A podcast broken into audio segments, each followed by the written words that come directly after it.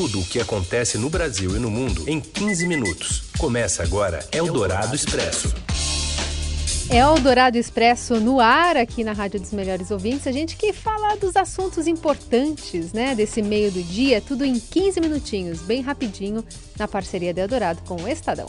Parceria que começa aqui no rádio, ao vivo, e depois vira podcast no portal estadão.com.br, também no radioeldorado.com.br. Esse que você ouviu se chama Raíssen Abac. E essa que você também está ouvindo é a Carolina Ercolim. E esses são os destaques desta quinta-feira, 7 de março. Pós-tweet polêmico, Bolsonaro vira o disco e defende a, pre... a Previdência em evento do Rio. A autora do impeachment de Dilma Rousseff classifica como erro postagem de presidente, mas não quebra de decoro. Bem-vindo a Macondo, série sobre a obra mais famosa de Garcia Marques será lançada em breve. Eldorado Expresso. Acabou nosso carnaval.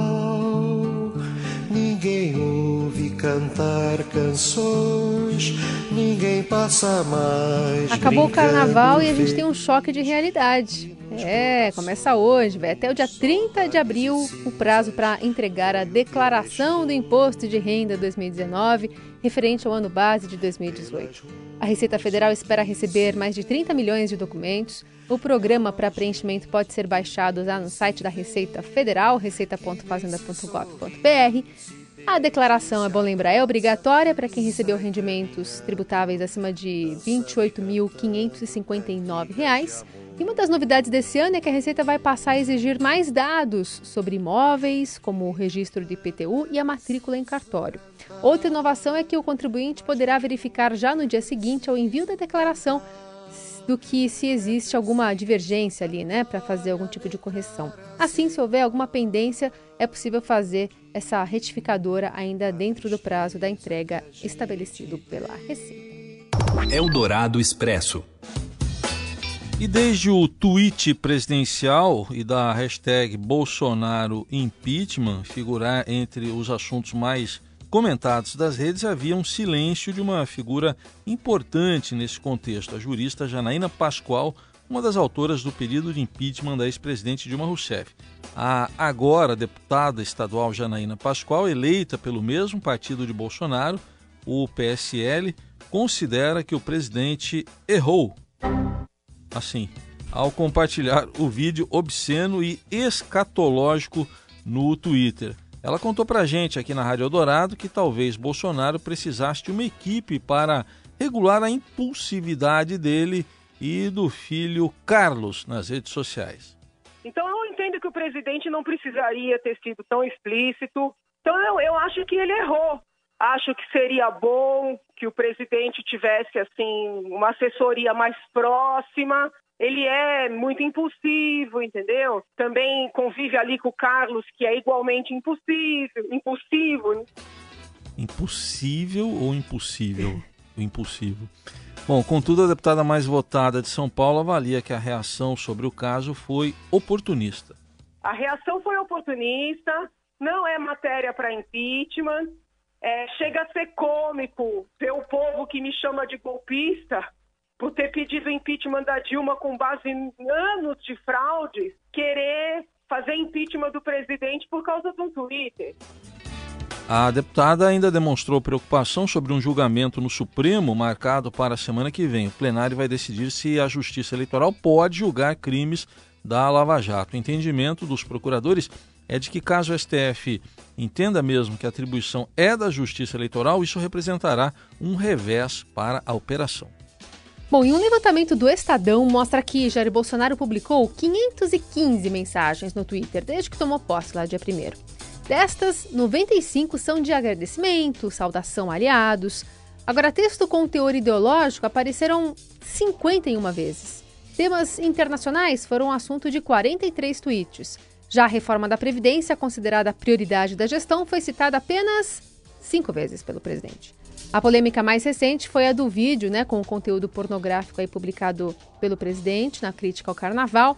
As reações negativas atingiram 69% das postagens em redes sociais sobre o tema até ontem, né? E o Planalto divulgou uma nota alegando que não houve a intenção de criticar a festa de forma genérica. O colunista Alexandre Garcia explica que a repercussão foi ruim, internacionalmente principalmente. Não tem ninguém no Congresso nessa semana para a gente avaliar o que vai, qual vai ser a consequência. Né? A gente vai ficar sabendo na semana que vem, quando já tiverem passados alguns dias, e eu aposto que não daria em nada. Eu acho que o pior de tudo é a repercussão no exterior. O ex-presidente do Banco Central e colunista de Eldorado, Gustavo Loyola, já enxerga efeitos econômicos na tuitada presidencial. Alerta que o mercado avalia negativamente a impulsividade de Bolsonaro. E ele fica criando agendas paralelas aí, realmente é, sem, que não faz nenhum sentido, é, a não ser criar arestas com setores da sociedade é, que muito bem poderiam é, apoiá-lo. Né? Então, é, eu vejo com preocupação. Com preocupação também vê o cenário os militares, como nos conta aqui a colunista de política de Eldorado, Eliane Cantanhede. Ninguém está feliz com essas coisas. Aliás, os militares estão muito incomodados com os tweets, não apenas esse de ontem, que é o, enfim, é o fim da picada, mas os outros tweets também, tanto do presidente da República, que fica batendo boca com twitteiro na internet, e quanto dos os tweets dos filhos do presidente da República, do Carlos e do Eduardo Bolsonaro, principalmente. Os militares não estão gostando nada, nada disso. Pois é, a coisa ainda está respingando por aí. E por onde anda o presidente hoje? Será que ele está tweetando? Também, também, mas materiais institucionais por hoje. Além disso, Jair Bolsonaro participou no Rio de Janeiro da cerimônia dos 211 anos do Corpo de Fuzileiros Navais e parece ter pautado, veja só, a reforma da Previdência para variar. Quem traz as informações é a repórter Denise Luna, direto da capital fluminense. Oi, Denise. Olá, Raissan e Carolina. O presidente chegou por volta das 10 horas, quando começou a cerimônia, e num discurso de no máximo cinco minutos, ele lembrou da missão dele, que é governar o país, e disse que vai fazer isso do lado de pessoas do bem, de pessoas que apoiem países que têm a mesma ideologia do Brasil e outras especificações nessa linha. Disse também que a Previdência vai ser aprovada e que os militares vão participar, só que ressaltou que terão especificidades naturais de cada força, ou seja, Exército, Marinha e Aeronáutica deverão ter previdências diferentes. Ele fez um discurso curto, embaixo de muito sol aqui no Rio de Janeiro, que está um dia muito quente, e seguiu agora para uma área reservada, onde vamos esperar a sua partida para Brasília. É isso aí, na agenda, o presidente parte às duas da tarde para Brasília, chega às 3h20, 3h30 já tem reunião com o general Floriano Peixoto, que é da Secretaria-Geral da Presidência. Depois recebe Marcos Vinícius, CEO da Rede Record, e fecha o dia na agenda recebendo a esposa, a primeira-dama Michele Bolsonaro, Osmar Terra, ministro da Cidadania, e Damares Alves, ministra da Mulher, da Família e dos Direitos Humanos. Só que agora há pouco, aí lá na cerimônia ainda no Rio de Janeiro, o, a gente está aqui com um trecho do discurso do presidente Bolsonaro, em que ele pediu sacrifício aos militares na reforma da Previdência e prometeu lembrar especificidades das forças. Democracia e liberdade só existe quando as suas respectivas Forças Armadas assim o querem. O que eu quero, senhores, é sacrifício também. Entraremos sim numa nova Previdência que atingirá os militares mas não deixaremos de lado, não esqueceremos as especificidades de cada força. Tá ele falando que a democracia e liberdade só existem se as Forças Armadas quiserem. Eldorado Expresso. Raíssa, você faz a sonorização? Do quê? Do peão? Do peão do baú da felicidade? Do É. Silvio Santos? Vamos, vou tentar. Hum, hum, hum, hum, hum. Pra fazer uma referência a. Quase uma sirene.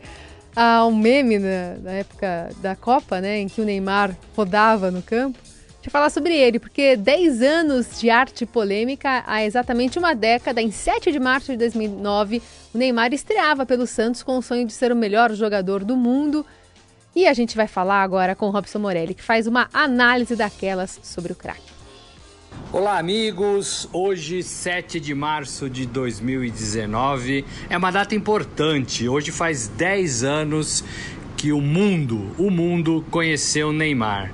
Neste mesmo dia, 10 anos atrás, ele estreava no Profissional do Santos, já com a promessa de ser um dia um grande jogador, aqui no Brasil e lá na Europa, sobretudo. E esses 10 anos serviram para cumprir essa profecia. Neymar hoje é um dos principais jogadores do mundo.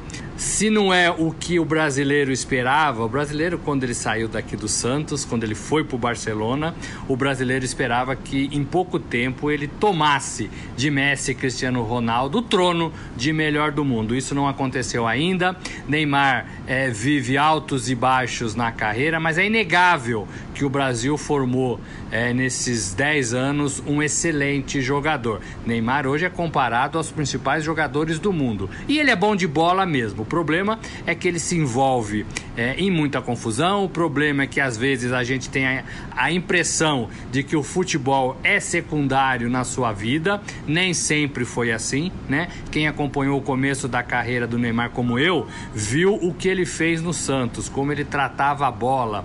E aí o Brasil ficou pequeno para o Neymar. Ele foi para o Barcelona, jogou ao lado de Messi e depois tentou aí a carreira solo de se livrar da sombra do Messi e tentar encarar é, a sua carreira no PSG. O problema é que no PSG já faz duas temporadas, é, Neymar não consegue ser aquele jogador efetivo. Ganhar o campeonato francês é uma coisa, ganhar a Liga dos Campeões é outra. E foi para ganhar essa competição que ele foi contratado. Na seleção brasileira, a mesma coisa. Neymar está indo para sua terceira Copa do Mundo. Então, assim, Neymar é um excelente jogador, mas ele ainda deve e deve muito para o futebol brasileiro e mundial. É isso, gente. Um abraço a todos. Eldorado Expresso. Tudo o que acontece no Brasil e no mundo em 15 minutos.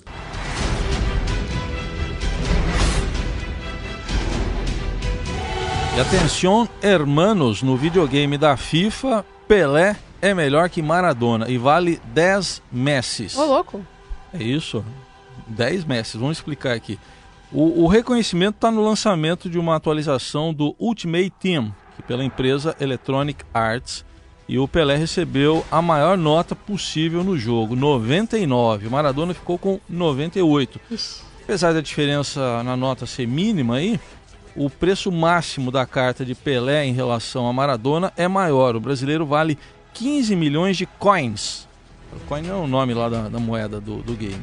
Enquanto o argentino custa no máximo 7 milhões e meio. Outro argentino, que é um tal de Messi, sai por apenas 1 milhão e 300 mil coins. Entende? O, o Neymar não apareceu. Hum, Neymar, ne Neymar, Neymar. Ne uhum. Ah, Neymar? É. Hum, nem procurei aqui. Deve estar tá rolando por aí. Deve estar. Tá. Carlão, foi rápido no gatilho. Vai, Carlão.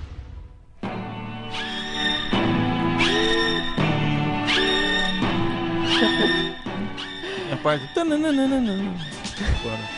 Ficou melhor assim, com o som original.